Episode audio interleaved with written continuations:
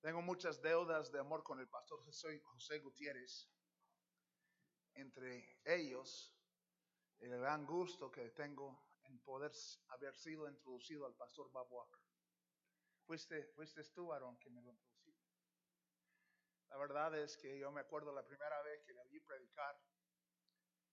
Mientras que él estaba predicando, dijo dentro de mí, este va a ser un, un buen amigo mío. Hermano Bob, aprecio mucho tu amistad. ¿Cuántos de ustedes han visitado el rancho ahí? ¿Verdad? Que Dios se está moviendo ahí en el rancho. La mera verdad es que es algo especial lo que Dios ha edificado ahí en, el rancho de Tijuana. Hermanos, ah, le ruego por favor que abre su espíritu, su corazón a la palabra de Dios predicada por el pastor Bob Walker. Yo sé que Dios les va a estar hablando. Yo sé que les va a estar bendiciendo. Venga a predicarnos, pastor. Buenos días, hermanos. El Señor los bendiga. Gracias, Pastor Gutiérrez, otra vez por la invitación, por su amistad, por su ejemplo, por su apoyo. Yo me imaginaba que íbamos a tener la escuela con nosotros en esta sesión de la mañana. Eh, eh, por lo tanto, preparé un mensaje eh, para ellos especialmente. Espero que sea al alcance intelectual de los demás. Estudiantes de la escuela, eh, lo- los quiero hacer una pregunta. ¿Han escuchado la historia del arca de Noé? ¿Sí? ¿Cuánto? Levantas, ok. Bueno, pues yo, yo se las voy a dar otra vez hoy, amén. Ya la han escuchado muchas veces tal vez, pero yo las voy a dar otra vez, tal vez un, un poquito diferente la forma. Y bueno, espero que los del instituto lo, lo alcancen a entender. Hablando de los del instituto bíblico, Quiero, quiero decirles que eh, estoy agradecido y, eh, eh, me, me anima a ver que vinieron a la conferencia, ¿verdad?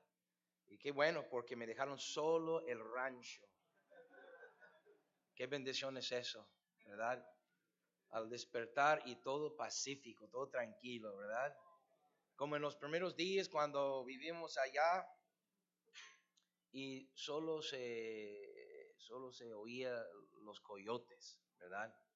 Eh, no se escuchaba los latos, digo, los estudiantes. Una bendición estar aquí. Génesis capítulo 6, el arca de Noé.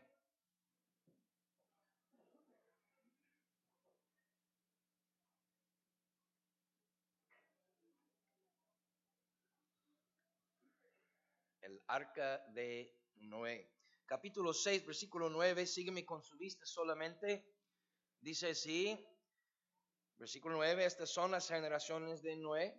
Noé, varón justo, era perfecto en sus generaciones.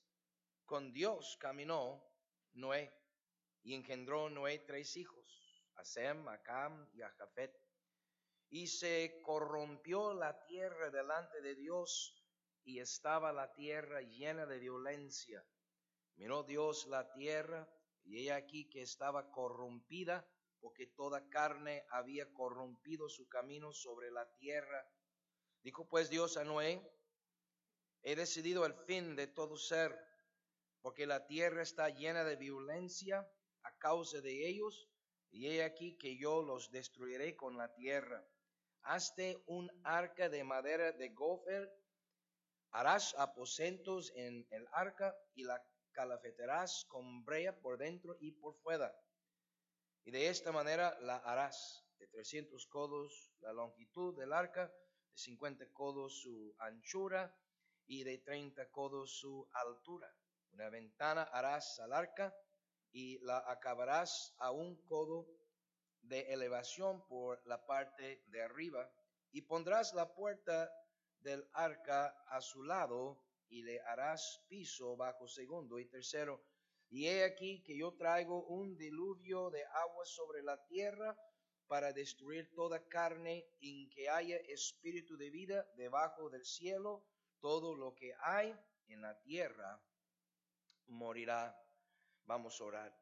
Padre, gracias te damos en esta mañana por el privilegio y esta oportunidad que nos ha concedido, Señor, vida, salud, y compañerismo en este lugar para escuchar su palabra, para edificarnos los unos a los otros. Señor, use tu palabra, tu siervo, para la edificación de tu pueblo, para la honra y gloria de su nombre. Instruyenos, Señor, aquellos principios antiguos que nos ayudarán en nuestro crecimiento cotidiano de hoy en día. Bendiga en Cristo Jesús. Amén. Quiero que en esta mañana tomamos un momento para considerar este evento tan singular en la historia del mundo. Singular, en muchos aspectos singular. Capítulo 9, versículo 11 dice, estableceré mi pacto con vosotros y no exterminaré ya más toda carne con aguas de diluvio, ni habrá más diluvio para destruir la tierra. Dios mismo, después de mandar el diluvio, ah, después se confirmó con Noé y también por ende con nosotros que jamás volverá a destruir la tierra otra vez con un diluvio. Este evento fue singular en ese sentido de que jamás habrá otro diluvio. Podrá llover mucho, podremos tener inundaciones en lugares eh, particulares, pero jamás otra vez volverá Dios a mandar o permitir siquiera que el mundo sea inundado con un diluvio. Fue en ese sentido un evento singular. Es un, es un evento particular en la escritura también cuando, cuando vemos, por ejemplo, en, el libro de Génesis, la historia de la creación, eh, se dedica a la escritura dos capítulos a esta historia de la creación, pero cuando hablamos del diluvio, capítulo 6, capítulo 7, capítulo 8, si quieres una parte de capítulo 9, y en otros pasajes en el Nuevo Testamento, Mateo a 24, no necesitamos ir allá, pero en ese capítulo habla entonces del diluvio eh, también. En Lucas capítulo 17 de nuevo habla del diluvio. En segundo de Pedro capítulo 2 también habla del diluvio. Y el diluvio, queridos hermanos, cambió toda la estructura de nuestro planeta. Hubo un cambio radical en la tierra. Entonces, este evento es un evento singular. Me bueno, eh, tal vez eh, nos hace interesante por los aspectos científicos o por el aspecto de la historia o porque es un viaje emocionante ahí en el arca de Noé y para los niños se pone bonito la clase del arca de Noé, los animalitos y se pone emocionante. Pero si consideramos ah, con, ah, con cautela, con seriedad el evento del diluvio y el tiempo en el arca, de Noé, así cariñosamente conocido, en verdad es un evento singular que debería de jalar nuestra atención, deberíamos considerarlo y pensar y saber que Dios no solamente quiso destruir la tierra, sino nos quiso enseñar algo también a nosotros. Consideramos primeramente el hecho del diluvio. Génesis capítulo 7, versículo 10. Y sucedió que al séptimo día las aguas del diluvio vinieron sobre la tierra. Versículo 18, capítulo 10, versículo 18. Y subieron las aguas y crecieron en gran manera sobre la tierra y flotaba el arca sobre la superficie de las aguas. Y las aguas subieron mucho sobre la tierra.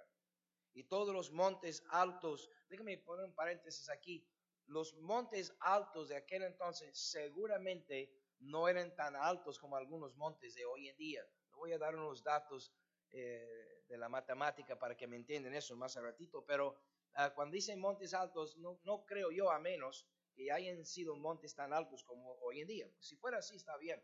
Ah, nada más exagera lo que les voy a decir, pero no creo que hayan sido así tan grandes. Pero subió el agua sobre los montes altos, dice aquí la palabra de Dios. Y, y luego dice que, ah, que había debajo de, de, todos los cielos y fueron cubiertos. Entonces, hablando de todo el planeta, 15 codos más alto subieron las aguas después que fueron cubiertos los montes. Wow. O sea, otros 30 pies más o menos arriba del monte más alto en todo el planeta. Y murió toda carne que se mueve sobre la tierra, así de aves como de ganado y de bestias y de todo reptil que se arrastra sobre la tierra y todo hombre, todo lo que tenía aliento de espíritu de vida en sus narices, todo lo que había en la tierra murió. Así fue destruido todo ser que vivía sobre la faz de la tierra, desde el hombre hasta la bestia, los reptiles y las aves de cielo, y fueron raídos sobre, fueron raídos de la tierra y quedó solamente Noé y los que con él estaban en el arca. Y prevalecieron las aguas sobre la tierra 150 días. Quiere decir que se permaneció así a, esa profundidad o a esa altura. Me hizo interesante, tal vez algunos estudiantes de la escuela me pueden eh, seguir esto porque vienen con las mentes frescas y listas, ¿verdad? Y este, se ven, hasta unas muchachas se ven extra brillantes ahí en esta mañana. Pero a, unos datos que a, mí me llamó la atención eh, el hecho de que subió el agua arriba de los montes más altos por 15 codos, aproximadamente 30 pies. Un codo era pues de, la punta de los dedos al, codo, ¿verdad? Más o menos dos pies. Entonces unos 30 pies arriba o 10 metros arriba ah, del monte más alto. Eh, es algo impresionante. Yo pensé en los montes de hoy, como ya mencioné, estoy seguro que los montes de aquel entonces no eran tan altos. Pero el monte, eh, creo, en la tierra hoy en día más alto es el, de Everest, ¿verdad? Mount Everest. 29 mil pies, más o menos 9 kilómetros de altura tiene esa montaña. Entonces yo dije, bueno, para que se llenara la tierra todo y subiera el agua arriba del monte más alto, vamos a usar el ejemplo de Mount Everest, ahorita ya lo vamos a poner en números más, más tranquilos, un momento más para que me sigan lo que fue mi pensamiento, para que el agua llenara arriba del monte más alto y todavía otros 30 pies más Esto, esto quiere decir que en 40 días cayó 9 kilómetros de agua. Ahora, si el monte fue el más alto de ese entonces, la mitad del Mount Everest, pues sería 4.5 kilómetros de agua cubriendo toda la superficie de nuestro planeta. En 40 días nos dice la, la escritura que cayó esa agua. Bueno, parte del agua se brotó del suelo. Aparentemente había una buena cama de agua abajo de la tierra, abajo del suelo. Todavía hay agua abajo del suelo, amén. Parece que no aquí en Mexicali, pero sí lo hay. Sí lo hay, ¿verdad? Ese es un problema que tienen los que hacen los túneles ahí en la frontera, ¿verdad? Que le peguen el agua. Pero bueno, había mucha agua abajo de la tierra y había mucha agua arriba de nuestro planeta en el atmósfera. Muchos creen que ese agua filtraba el sol y bueno, son otros detalles que se puede ver, ¿no? Pero cayó o brotó o cayó, pero llegó a tener la, tierra, no sé, cuatro kilómetros, cinco kilómetros, seis kilómetros de profundidad de agua en 40 días. Estamos hablando de unos 200, debido, debido a esa cantidad por 40 días, estamos hablando de 221 metros por día. Estamos hablando en un día 24 horas. ¿Sí están conmigo? Los, días que yo, que yo tengo tienen 24, los suyos también. Divide los 221 por 24, estamos hablando de, de 9 metros de agua, o naciendo, brotando, o cayendo del cielo por hora. Ahora, yo tengo la estatura de aproximadamente dos metros, un poquito menos. Nueve metros por hora. Cuando llueve fuerte hoy en día, se hablan de pulgadas.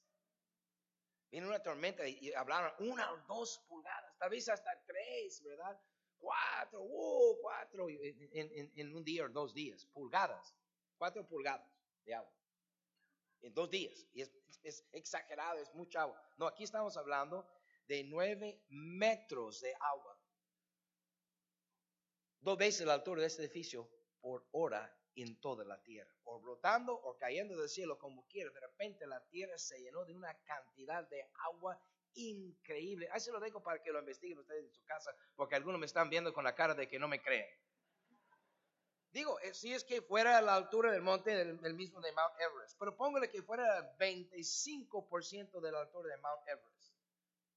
Nada más el 25, la cuarta parte. De todos modos, estamos hablando de la cuarta parte de, de 9 metros por hora. Estamos hablando de 2 metros por hora. Por hora, 2 metros de agua. Mm, mi altura cada hora de agua más sobre toda la tierra. Es algo impresionante. A, lo que voy es esto, no, no nos quiero impresionar con los números inflados ni que la cantidad de agua, yo sé que no les importa lo, de, lo, del diluvio, cómo llegó, es, llegó, amén. Pero lo que sí quiero establecer muy claro aquí, queridos hermanos, es esto. Lo que sucedió fue algo milagroso. No fue un acto de la naturaleza, no fue un super tormenta, fue algo milagroso que Dios hizo para cubrir la tierra con agua a esta profundidad. ¿Sí están conmigo? Dios obró, Dios hizo algo sobrenatural ahí. Era, era algo milagroso que hizo Dios para cubrir la tierra con agua. Consideramos también su retiro del diluvio. Génesis capítulo 8, versículo 1. Y se acordó Dios de Noé y de todos los animales y de todas las bestias que estaban en el arca, con él en el arca, e hizo pasar Dios un viento sobre la tierra y disminuyeron las aguas. Ahí vemos, la escritura nos dice claramente que Dios hizo pasar un viento.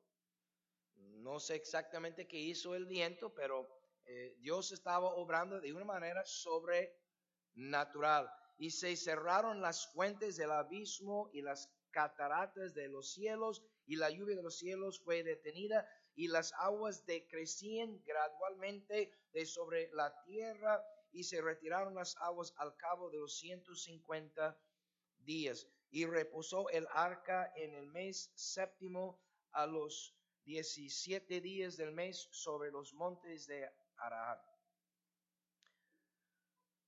Tenemos a 150 días y que comiencen a bajar después de 150 días, ya comienzan a retirar las aguas. ¿A dónde fue toda esa agua? Bueno, con el viento se supone que una parte de esa agua se evaporó y está todavía arriba. Se baja, se sube, se baja, sube la lluvia, tormentas, evaporación y ese es un proceso. Parte del agua está arriba, pero no es mucha. Yo investigué y resulta que en los mares y lagos que tenemos en nuestro planeta, si nosotros tomáramos ese volumen de agua nada más, pero lo pusiéramos sobre el globo ya en forma parejo, si bajáramos las montañas y subiéramos los valles de modo que todo el globo, en lugar de tener montañas y valles, todo estuviera parejo como una pelotita, ¿verdad? Liso. Si hiciéramos esto, el agua que ya está aquí sobre la faz de la tierra nos cubriría todo el planeta a una profundidad de dos millas por 3.x kilómetros. Entonces esa agua que cayó en el diluvio o que brotó en el diluvio, la mayor parte de esa agua todavía está aquí sobre la faz de la tierra. Pero lo que sucedió durante estos 150 días que Dios estaba, y los otros también que restaron, esta, esta porque era poquito más de un año, ¿no? El, diluvio, pero ah, antes que saliera Noé del arca, parte del agua se fue al cielo, pero la mayor parte quedó aquí en la tierra. Lo que pasa es que Dios fue transformando la faz de la tierra, haciendo valles muy profundos que hoy en día lo conocemos como mares, el mar Pacífico, Atlántico, el mar Muerto, etcétera, y lagos, y hay lagos muy profundos que tienen un volumen muy tremendo de agua. Son datos científicos que ustedes pueden investigar, ¿verdad? Pero a lo que voy es esto, de nuevo, es algo, no fue, no fue una transformación del planeta natural. A lo que voy es que fue algo sobrenatural. Fue la mano de Dios. Así como la mano de Dios trajo el agua milagrosamente para cubrir todo el planeta, también la mano de Dios obrando de manera sobrenatural también retiró el agua. Entonces tenemos dos milagros tremendos. Si tú quieres profundizar y ver estos dos milagros, la mano de Dios es algo interesante. Pero mi punto no es enfocarme en los dos milagros, solamente eso es una base por lo que quiero darles en esta mañana. Déjenme hacerle una pregunta. Como estos dos eventos eran de, manera de milagro, de la mano de Dios obrando, ¿podía haberse hecho más pronto?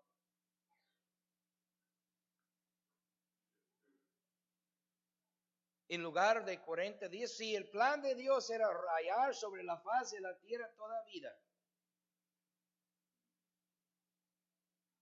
ocupaba los 40 días.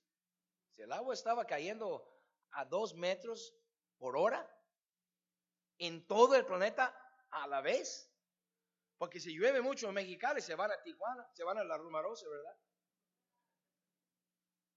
Cuando hace mucho calor aquí, ¿a dónde van? A Tijuana, a San Felipe, ¿verdad? A San Diego, al mall, ¿verdad? Donde hay aire acondicionado. Pero no, pero cuando, cuando, cuando llueve mucho hoy en día, nosotros podemos escapar. Nos, nos dicen, se va a llover mucho en su lugar y se va a ir inundaciones y se avisan a la gente y la gente se va. No, en ese entonces no había dónde ir. Ustedes estímenlo conmigo. Piensa, yo sé que es, es, ser provocativo decirles que piensen, pero es temprano, amén. Y, en los motores fríos. O sea, ¿cuántas horas ocupaba Dios para matar a toda la gente y todos los animales y todo lo que él quería traer de la tierra con una cantidad de agua brotando o cayendo a dos metros por hora? No, ocupaba muchas horas. Probablemente en dos, tres horas ya todos ya habían ahogado. Si algunos escaparon a los montes más altos, pues Sáquele cuentas, 40 días, ya después de los 40 días, ya no había vida. ¿Están conmigo? Si Dios quisiera hacerlo, al siguiente día, después de los 40 días, Él pudo haber retirado el agua, Él pudo haber transformado, Él pudo haber preservado el arca en su lugar sin que, sin siquiera eh, moverse mucho y pudiera Dios haber transformado la faz de la tierra en un instante, ni un día, ni una hora, ni un minuto, en un instante, ¿sí o no? Entonces yo me, yo me quedo con la pregunta, y no sé si lo voy a contestar, pero lo quiero que piensen nada más. Entonces, ¿por qué tanto tiempo en el arca? Noé y su familia. Si toda la gente ya había muerto. ¿Qué más esperaba Dios? Consideramos entonces el tiempo en el arca, Génesis capítulo 7, versículo 11. El año 600 de la vida de Noé, en el mes segundo, a los 17 días del mes, aquel día fueron rotas todas las fuentes del grande abismo, el agua subiendo de la tierra, y las cataratas de los cielos fueron abiertas, el agua cayendo del cielo en el año 600, en el mes segundo, a los 17 días del mes. Capítulo 8, versículo 13. Y sucedió que en el año 601 de Noé, en el mes primero, el día primero del mes, las aguas se secaron sobre la tierra y quitó Noé la cubierta del arca y miró y aquí que la faz de la tierra estaba seca. Y en el mes segundo, a los 27 días del mes se secó la tierra, entonces habló Dios a Noé diciendo, sal del arca. Entonces a mí me parece que Noé estaba dentro del arca por un año y diez días. Bueno, dependiendo del calendario, ¿verdad? Por ahí más o menos unos 375 días por ahí. Un año y diez días. Pero como, como sea, es mucho tiempo. Nada más tengo 20 minutos predicando y algunos ya las has hecho mucho tiempo.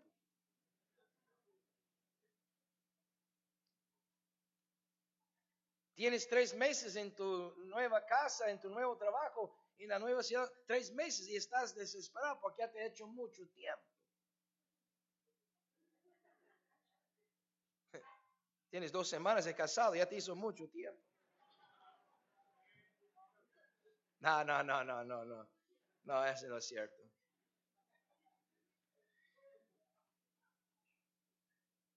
La gente murió en las primeras horas.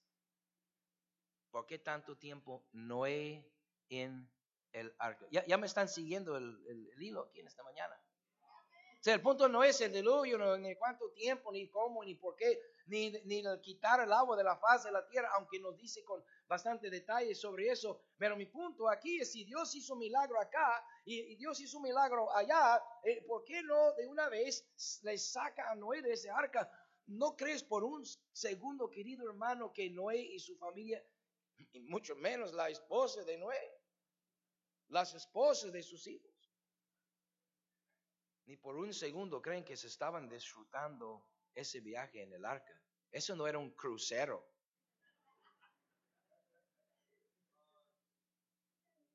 No se fueron a Alaska ni, ni al Caribe, ¿verdad? No había buffet allí. Lo que había era un montón de animales apestosos adentro del arca. ¿Cuántos de ustedes cierran sus ventanas cuando van entrando Mexicali? de Tijuana. Le piquen el botón del, del clima para que se le cierre ahí, el ventila, ¿verdad? Para que no entra nada más entrando. Y eso es de lejos. Estaban encerrados. Sí había ventanas, sí había ventilación en el arca, pero no se puede eh, evitar el... Mira, había borregos, había elefantes, Chiquitos, a lo mejor sí, pero como quiera, elefantes, había de todo, amén. Y así olía, de todo. No cree que tampoco las señores de Noé y de sus hijos eran mujeres acostumbrados a trabajar con ese tipo de animales. No, no era así. Entonces yo digo, ¿por qué tanto tiempo en estas circunstancias? Oh, y déjame decirte algo más, si, esto no lo has considerado, a lo mejor sí, pero cuando, cuando un ser querido suyo muere, ¿cómo te sientes? A las 3 de la mañana me, me llamaron para decirme que un muy querido hermano de nuestra iglesia falleció. Ya tenía casi tres semanas, o tres semanas ya en el hospital. A las 3 de la mañana me marcaron su hija. Tuve que buscar un lugar para orar por ellos. Cuando el diluvio comenzó, no solamente estaban Noé y su familia allá, estaban sus otros muchos parientes y amigos. Seguramente algunos los ayudaron en la construcción del arca que duró probablemente unos 75 años ese trabajo, o tal vez poquito más. Tú y yo, cada uno de nosotros, aunque somos muy consagrados, tenemos amigos del mundo.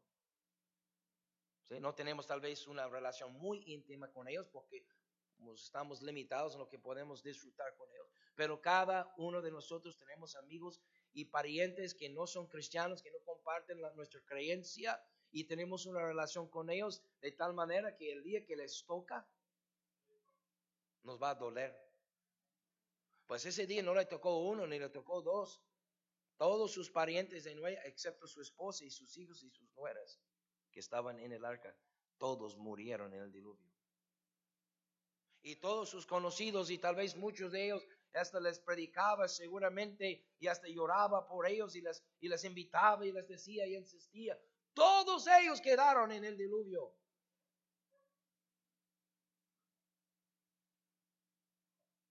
Es posible incluso, no sé, es imaginar eso nomás, pero es posible incluso que eh, eh, echaron un ojo ahí por la ventanilla y vieron hasta unos cuerpos ahí flotando en las aguas. Pues ya hemos considerado el diluvio, hemos considerado su retiro de agua, hemos considerado el tiempo, consideramos a Noé capítulo 6. Capítulo 6, versículo 8.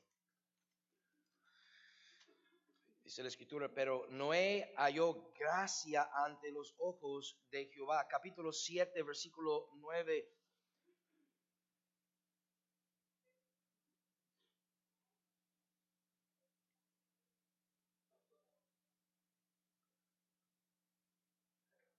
No. Ezequiel capítulo 14. Este era otro pensamiento. Ezequiel capítulo 14 y en el versículo 14.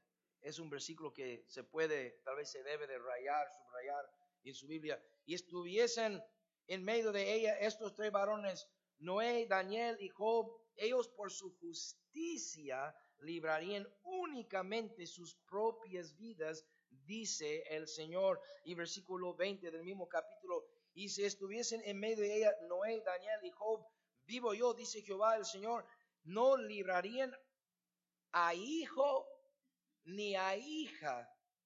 Ellos por su justicia librarían solamente sus propias vidas. Lo que está diciendo aquí la escritura es que Noé era uno de los hombres más justos en la historia Hebreos capítulo 11 nos habla de él también. En el versículo 7, Hebreos capítulo 11, versículo 7, por la fe Noé, cuando fue advertido por Dios acerca de cosas que aún no se veían, con temor preparó el arca en que su casa se salvase y por esa fe condenó al mundo y fue hecho heredero de la justicia que viene por fe. Segundo de Pedro capítulo 2. Segundo de Pedro capítulo 2 y en el versículo 5. Y si no perdonó al mundo antiguo, sino que guardó a Noé, pregonero de justicia. Noé era un hombre justo, un hombre ah, que caminó con Dios. Como Noé no había muchos en toda, no ha habido muchos en toda la historia. Estas son las generaciones de Noé 6.9, Génesis 6.9. Noé, varón justo.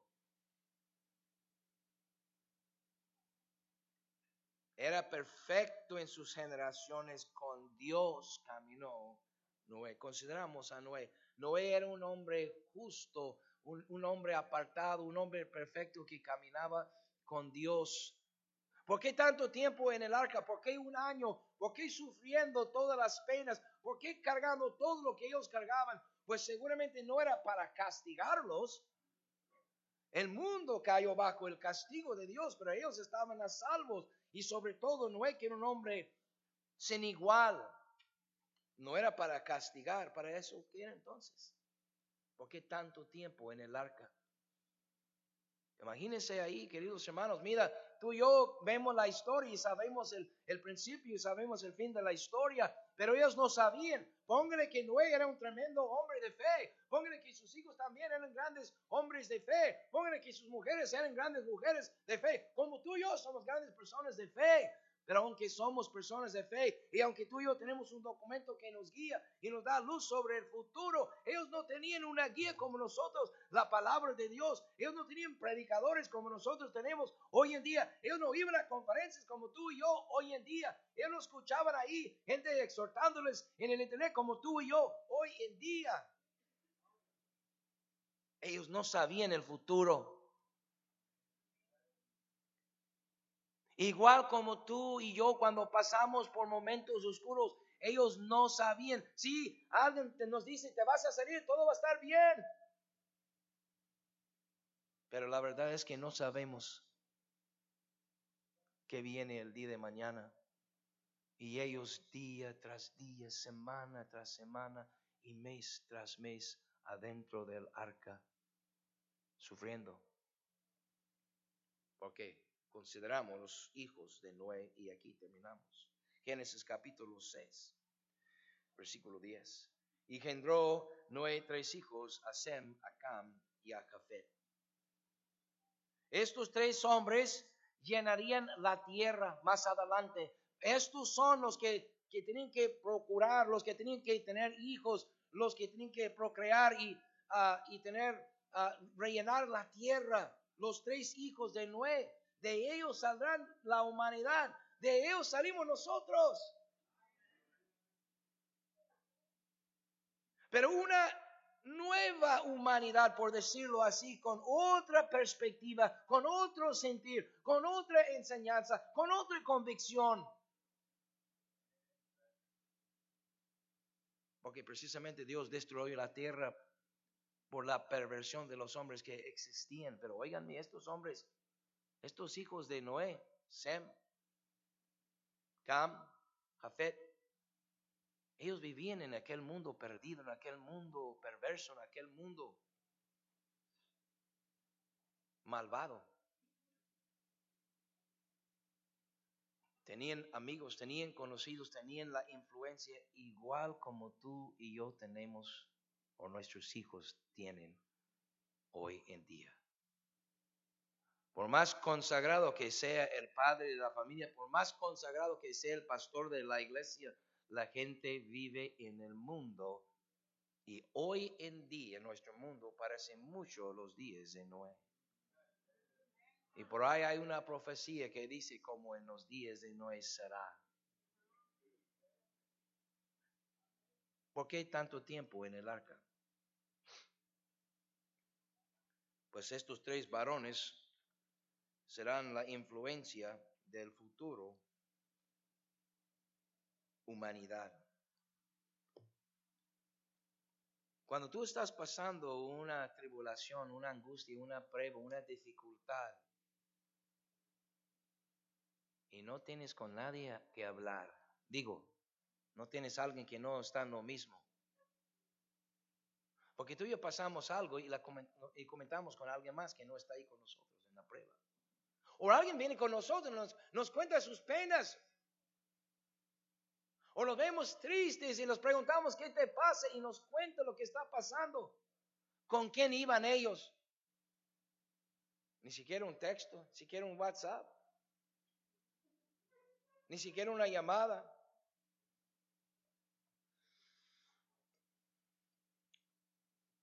¿Por qué tanto tiempo en el arca? O ese tiempo estaban apartados de todo, no había más que ellos y los animales y Dios. Y si nosotros, queridos hermanos, queremos tener un crecimiento y hacer una diferencia en este mundo, tú y yo ocupamos un lugar y un tiempo a solas con Dios. Yo al analizar todo lo que sucedió, digo, Señor, pero ¿por qué lo hiciste sufrir el pobre Noé? Ser un hombre justo, un hombre que te agradó, un hombre que halló gracia ante tus ojos, un, un hombre casi singular en la historia humana como él, no había otros, pero ¿por qué lo hiciste sufrir en su familia tanto, Señor? El punto no era hacerles sufrir, pero el punto era apartarles del todo para que aprendiesen a pasar tiempo a solas con Dios. Hoy en día tenemos conferencias, tenemos clases de escuela dominical, tenemos videos, tenemos audio, tenemos predicación, tenemos lo que hoy en día hace falta es tiempo a solas con Dios. Y eso, y eso casi no viene. Es que lo podemos tener, sí lo podemos hacer, pero no lo hacemos porque todo nos va bien. Y hoy en día si comienza a ir mal, lo que hacemos es sacamos esto y esto es nuestro arca de hoy en día. Aquí andamos flotando muchos. Si tomáramos nada más la décima parte del tiempo que pasamos en ese teléfono para pasarlo a solas con Dios, nuestras iglesias serán transformadas.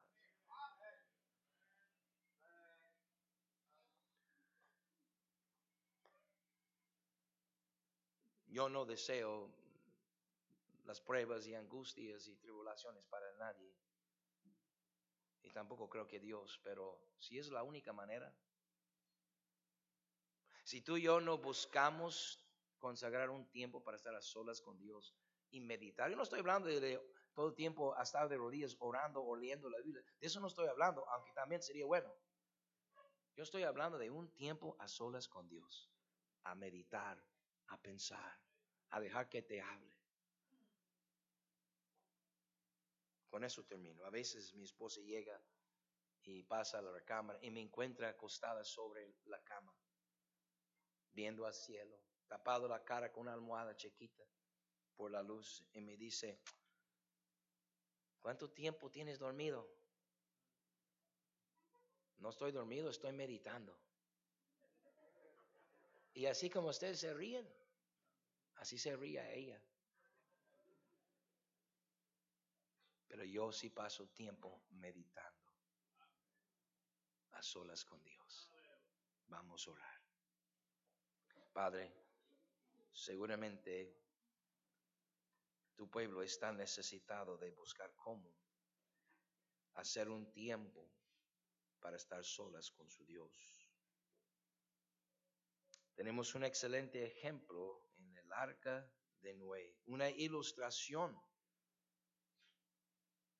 un acontecimiento que demuestra de la perspectiva divina lo que para ti era importante, que estos varones y tal vez sus mujeres también pasaran tiempo a solas con su Dios, meditando, considerando la grandeza de su Dios, la gracia de su Dios, la provisión de su Dios, el amor de su Dios, la gracia de su Dios, los planes y propósitos de su Dios, muchas inquietudes, seguramente muchas dudas tuvieron.